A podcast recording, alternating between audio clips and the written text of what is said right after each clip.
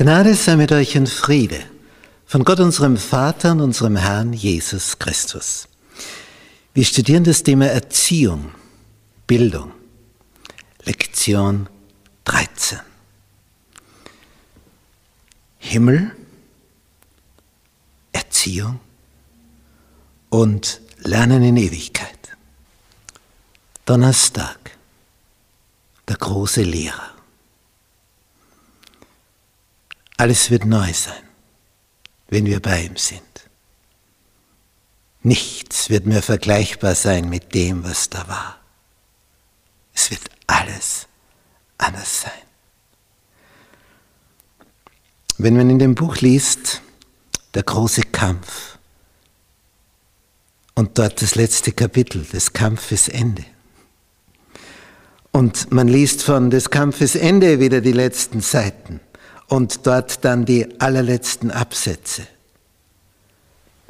Ja, dann geht einem ein bisschen etwas auf von dem,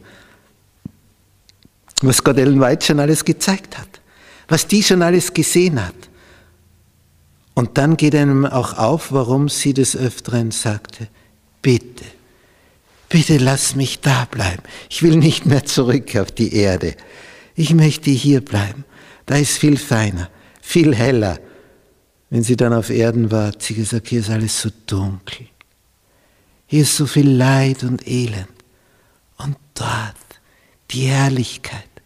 Und nur solche dort, die dir nichts Böses tun, die lieb sind und nett sind und freundlich sind und zuvorkommend und dein Wohl suchen und für dich eingestellt sind und keiner dir von hinten etwas auswischen möchte. Ah, und wie sie das beschreibt, der große Kampf zu Ende. 6000 Jahre lang hat Satan hier einen Durcheinander hineingebracht. 6000 Jahre lang hat er Stück um Stück von diesem Planeten zerstört, vernichtet und die Menschen um ihren Verstand gebracht. Aber nach 4000 Jahren kam für ihn eine Horrorzeit. Denn dann kam Jesus, wurde hier getauft und hat dreieinhalb Jahre gewirkt. 27 nach Christus wurde er getauft. 31 nach Christus wurde er gekreuzigt. Mit seinem Kommen, seinem Wirken hier auf Erden, waren 4000 Jahre vorüber. Insgesamt haben wir 6000 Jahre. Spannend. Spannend. Wir erleben das große Finale, wo all das, was verkehrt gelaufen ist, was schiefgegangen ist, wieder richtig werden wird. Wir erleben das. Und dann wird es so sein wie bei einem großen U. Diese letzte Phase. Es geht hinunter, ganz tief hinunter, eben wie bei einem U. Dann wird die Talsohle erreicht und dann, wie ist es dann beim U? Dann geht es hinab. Aber wenn du das jetzt vergleichst, kommst zu der Seite hinunter, du bist dann auf der anderen Seite. Du hast das Tal durchschritten.